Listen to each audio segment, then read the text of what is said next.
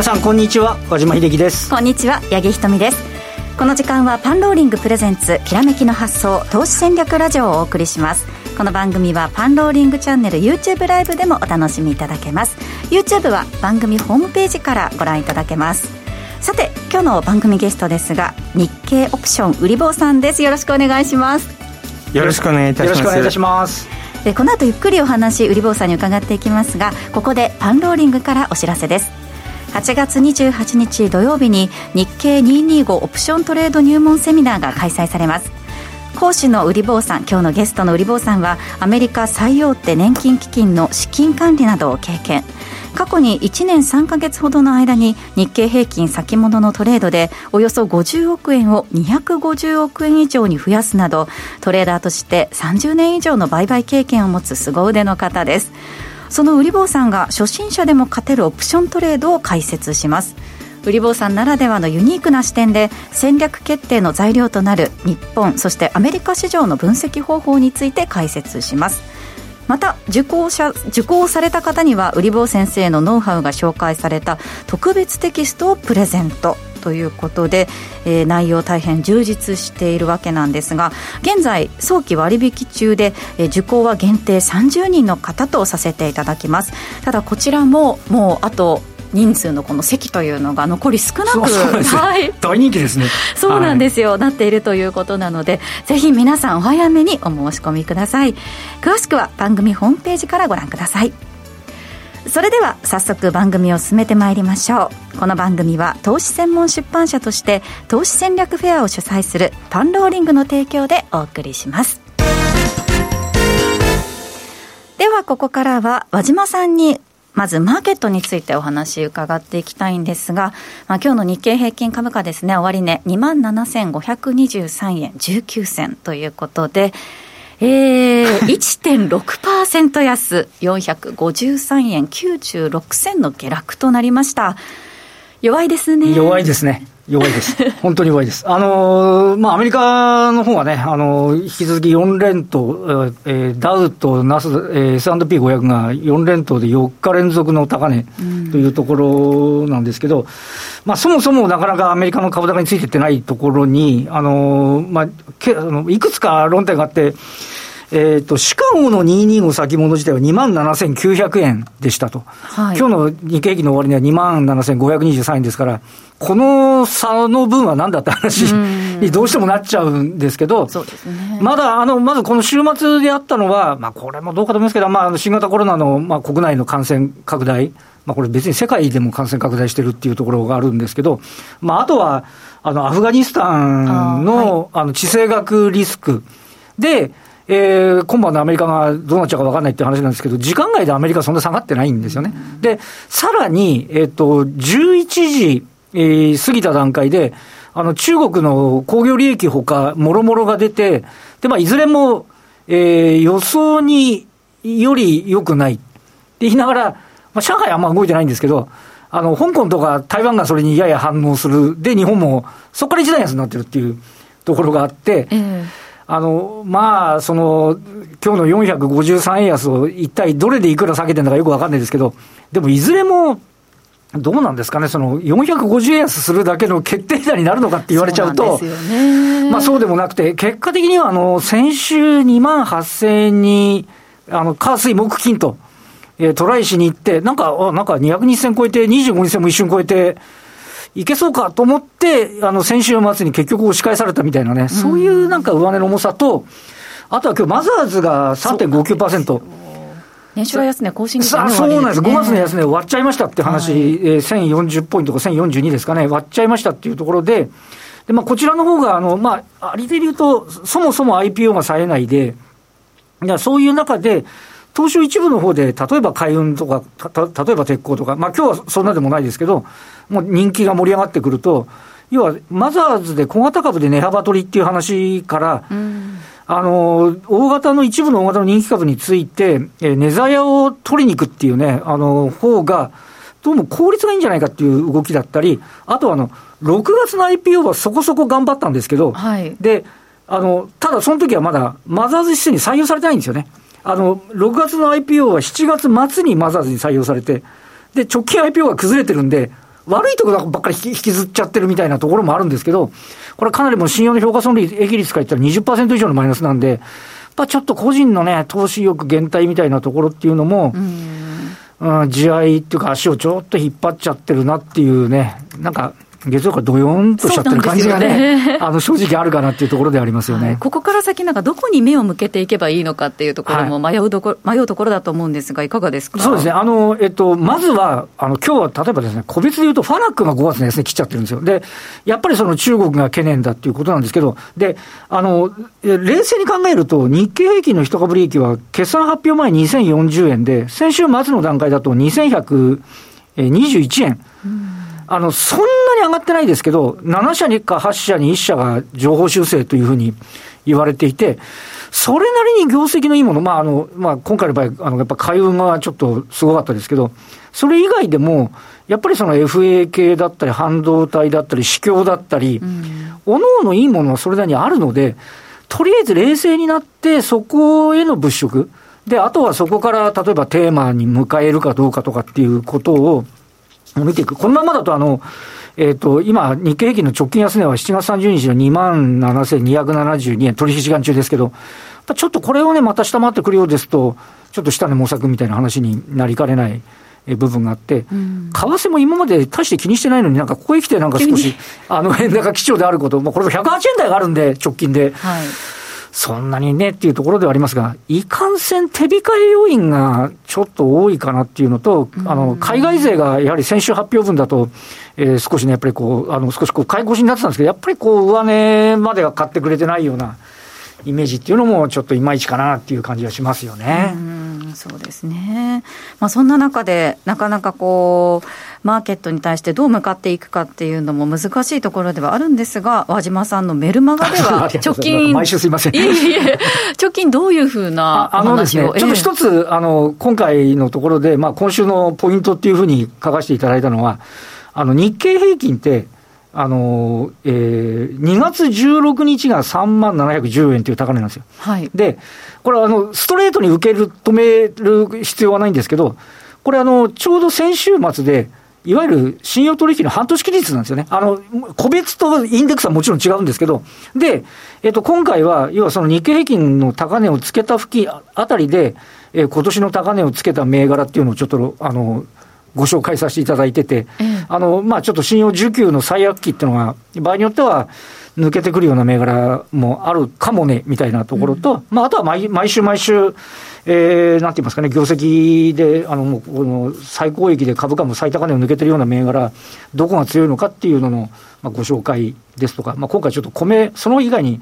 えー、米の先物取引についても。米？ああ、幅広いですね なな。取り上げてますんで、まあ、よろしければどうぞというところでございます。ありがとうございます。和島さんのメルマガ、和島秀樹の銘柄選択術ですが、番組ホームページまたは YouTube の概要欄から詳細をご覧ください。この後は本日のゲスト、日経オプション売り坊さんにじっくりとお話を伺っていきます。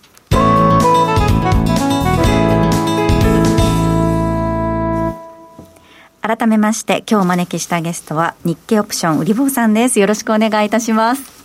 よろしくお願いいたします。あの YouTube をご覧の皆様、ちょっとびっくりしちゃうかもしれないんですけど、はい、えー、売り坊さんあの顔出し NG ということなので、はい、映像には映ってないんですけれども、しっかりとスタジオの中にいらっしゃっております。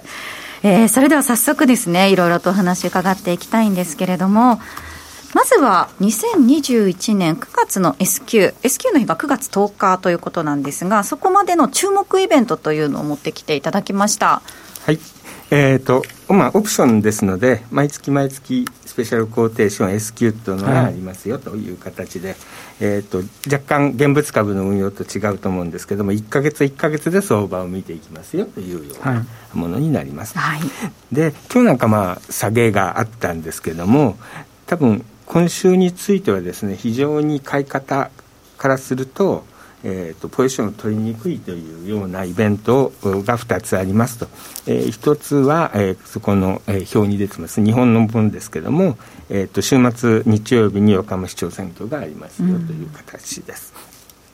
うん、でまあ、あの相当な何人も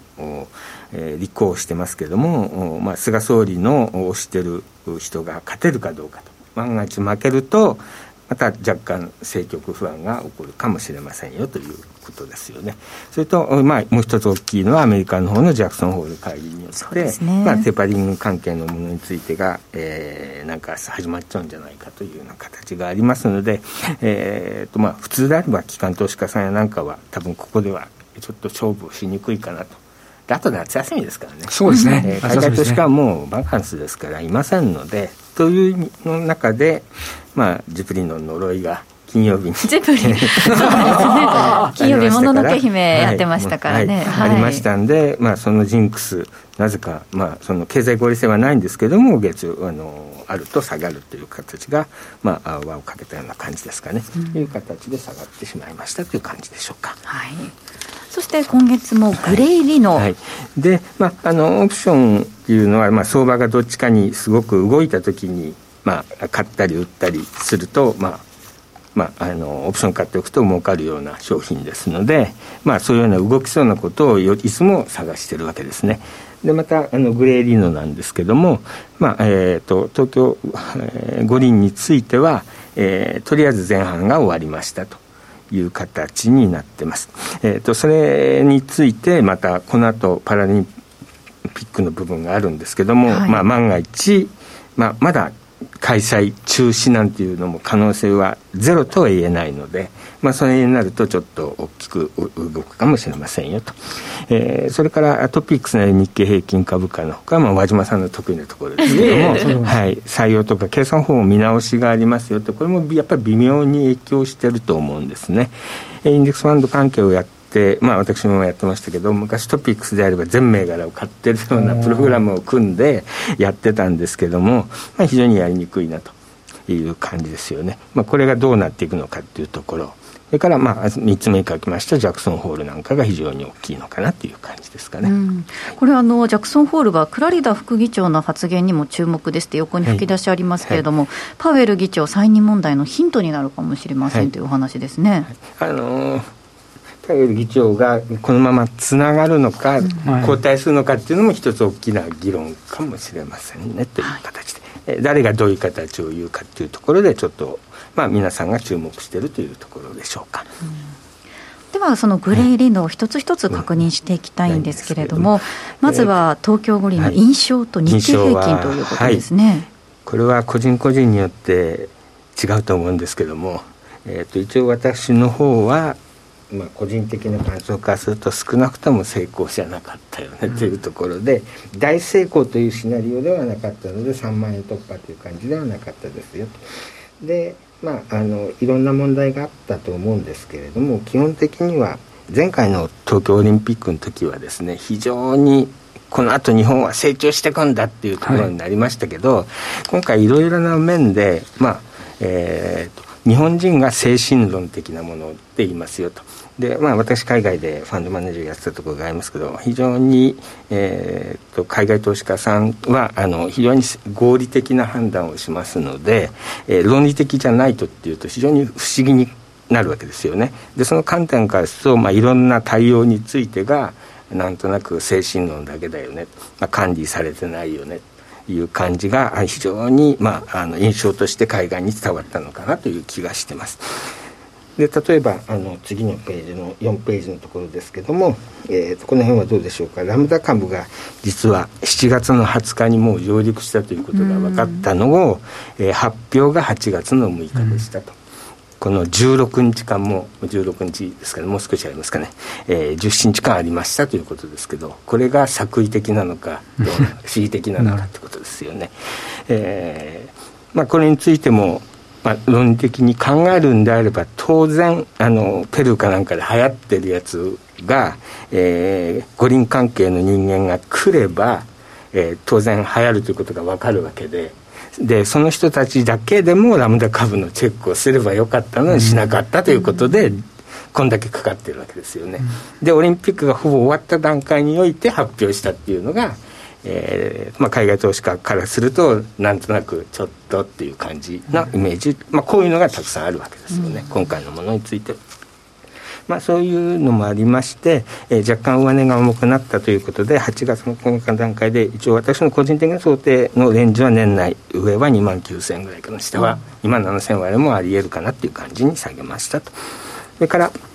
えーと、開催中止についても、もしかしたらあり得るかもしれません、えー、東京、今日は何人かわからないですけど、1万人を超えてくるとかですね、えー、全国の感染者数が日経平均を抜いたとかですね、それからラムダ株でもしかしてクラスターが発生なんていうことになるとすると、え、開催前に相当、まあ、あのその辺の、まあ、圧力がかかってしまうかなというところがあるので、若干これは心配しているというところですね。うん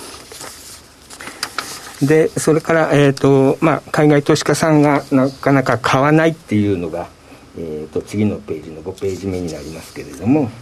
えーとまあ、先週8月の6日の週に関しては若干ですけども買いましたと。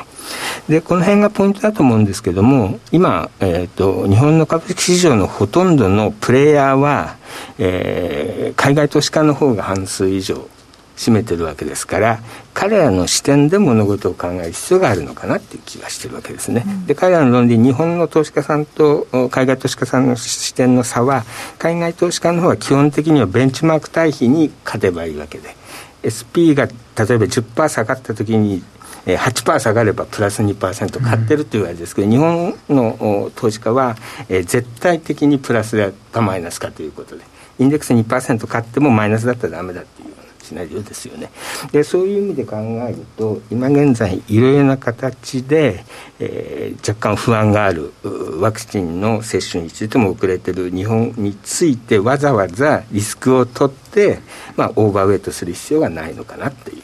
感じのところで、まあ、あの海外投資家については手が引っ込んでしまっているのかなと。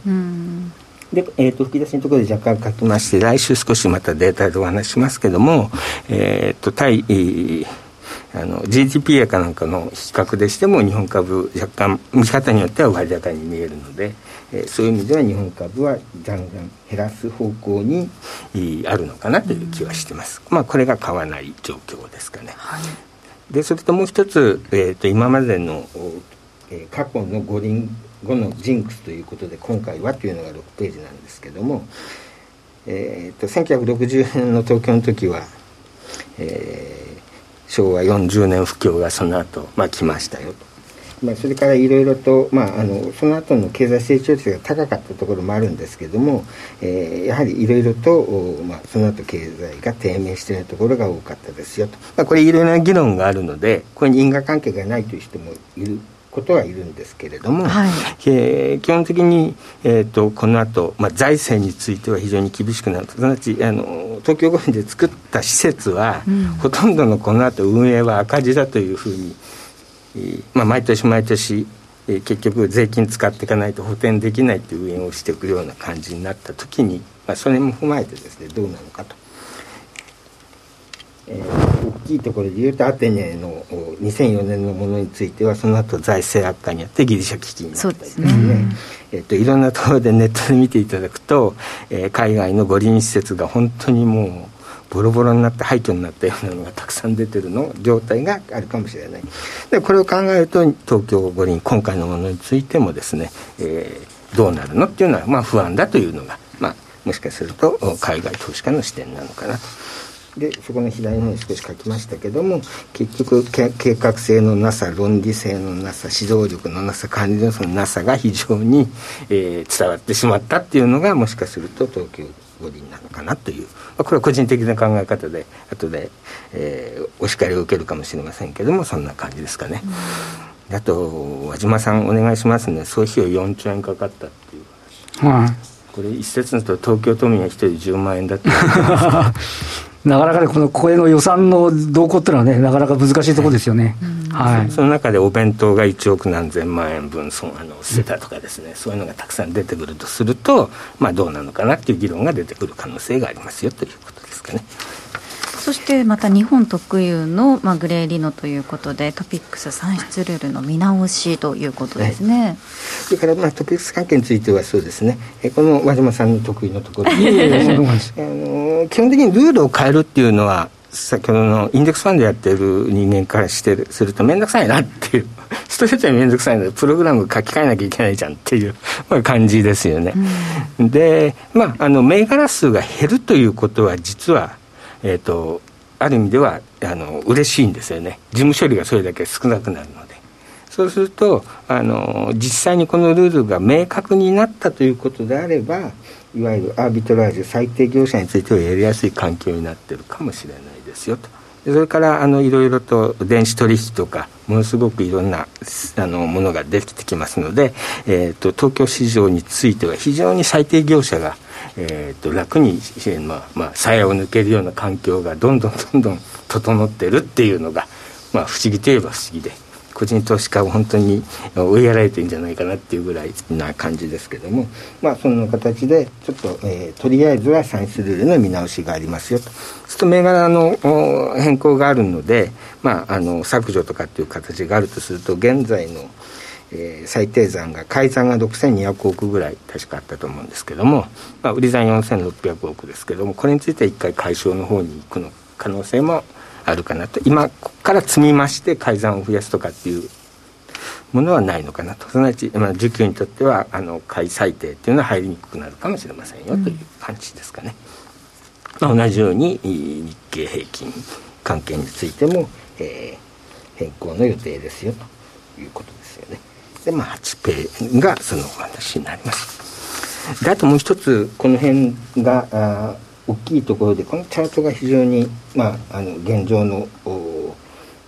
相場を物語っているのかなと思うのが9ページですけど NT 倍率。これであのいろいろトレードされてる人もいると思うんですけどもちょうどこの青い線が NT 倍率になりますと。で、えー、2021年の頭のところで15.5以上の時に天井を打ったところで日銀さんがもういい風型買わないよというふうに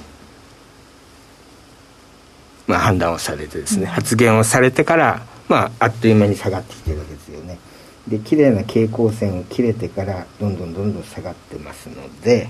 まあ、この傾向が続くのかなと、まあ、そうすると基本的に日経平均のツートップは、えー、ファーストリテイリングさんとソフトバンクグループさんですからここの需要が減るとなると、まあ、信用取引やなんかのものについても相当下がってますから、えー、今日はソフトバンクグループはいくらでちょっと引けたか今日はですねソフトバンクグループ6505円と2%を超える下落となりました。あの天井1万1回超えたわけですから35%上から下がってるわけですよね、うん、ファーストリテイリング10万超えてましたから。えーと、これも25%ぐらい下がってるから非常に、まあ、あの厳しい状態のものが続いてますよと。ここからまたこれを買い上げて勝負にいくっていう感じにないとすると、えーまあ、下がる可能性が高いのかなであとまあ直近で見ていただくとこの NT 倍率日経平均ってほぼ相関が高いような形で動いてるとするとこれが下がるんであれば日経平均は上値が重いよねっていう感じが、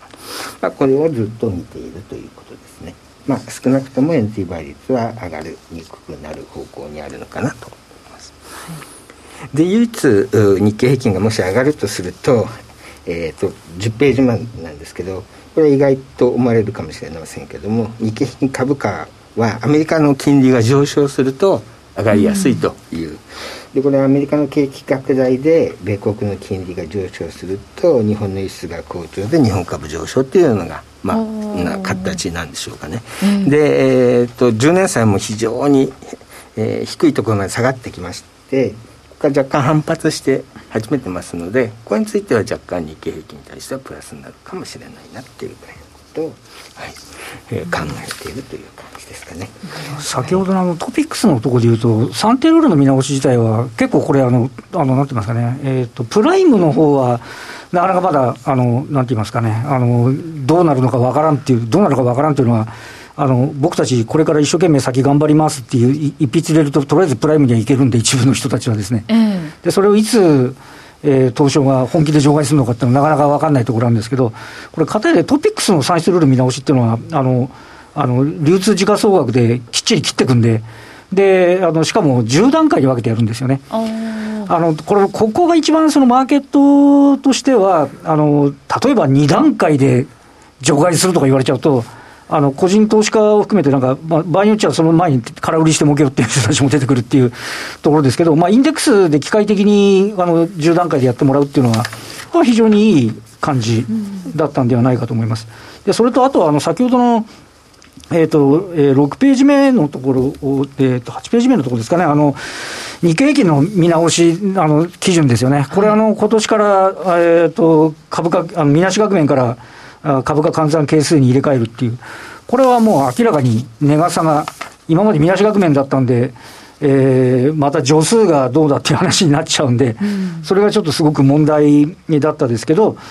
えーとまあ、それはちょっと値傘を入れやすくするという観点で、これもね、なかなか難しいのは、あの3銘柄しか入れ替えないって決めちゃってるんですけど、はい、日本経済新聞社とすると、あの2000年の4月に30銘柄一気に入れ替えて、で連続性立たれたみたいな話になってて、で、えっ、ー、と、今度これ、3銘柄までにっていうこと自体がいいのか悪いのかって、なかなかね、これ、あのなんていうんですか、あの取引所が出してるインデックスじゃないんで、うん、あの一部の会社があの恣意的に出しちゃってる部分があって、ちょっと連続性自身が立たれてるんじゃないかっていうところがあるので、ちょっとここがね、あのどうなるかっていうのも、あのこれから少しちょっとポイントにはなろうかなというふうに思いますよね。はいえ本日のウリボーさんの番組資料ですが番組ホームページから取得することができます。また過去のレポートなども今後プレゼントする予定となっていますので番組ホームページ内のご登録フォームから今すぐご登録ください。えそしてですね、えー、9月からリニューアルしてオプション売り棒戦略コースとしてなんと180日間にわたってオプションを学ぶことができるコースというものが始まるそうなんですね。およそ半年間みっちり学ぶことができるそうです。えー、これはリボーさんあの初級者でも問題ないんでしょうか？そうですね。あの初級の方オプションをあまりご存じない方からですね、はい、で基本的にはギリシャ文字を基本的になるべく使わないで、えーと、算数だけはどどうしても使わなきゃいけないので。私のような数学が苦手でも 算数ができればなんとかなるというところなんでしょうか、はい、あと一つだけ、えーと、統計学の標準偏差の見方だけ分かれば、えー、平均値とそそこのところだけ、まあ、それも解説しますので、はい、えのあの基本的にはそこからスタートしていきたいと思ってます。わかりました。で,、はい、で今回のものについては、えーと、その後の部分について若干、えー、の中級的なものも含めてますので、はい、まずは、えーと、オプション理解するのにコールのえー、売りのところからコールの売りの証拠金とか値動きを理解していただくことが、うん、えーとプットは非常に値動きが激しいので、えーと、それへの対応策やなんかを、まあ、勉強していただければなと思ってるんですけど。その後そのあたりの点もこの後、はい、YouTube 限定での配信でしっかりとお話伺ってまいります、はい、えー、今ならこのオプション売り棒戦略コース早期割引となっていますので詳しくは番組ホームページをご覧くださいえー、ということであっという間にエンディングの時間が、ね、はい迫ってまいりました。この番組は投資専門出版社として投資戦略フェアを主催するパンローリングの提供でお送りしました。この後パンローリングチャンネル配信限定で、えー、引き続き YouTube で番組お送りしてまいります。売り坊さんのお話まだまだ続きますのでぜひ皆さん番組ホームページから資料を手元に置いてですね、えー、いろいろと売り坊さんのお話じっくりと伺ってくださいえー、ラジオの前の皆さんとはここでお別れです。来週も素敵なゲストをお招きしてお話を伺います。パンローリングプレゼンツきらめきの発想。今週はこの辺りで失礼いたします。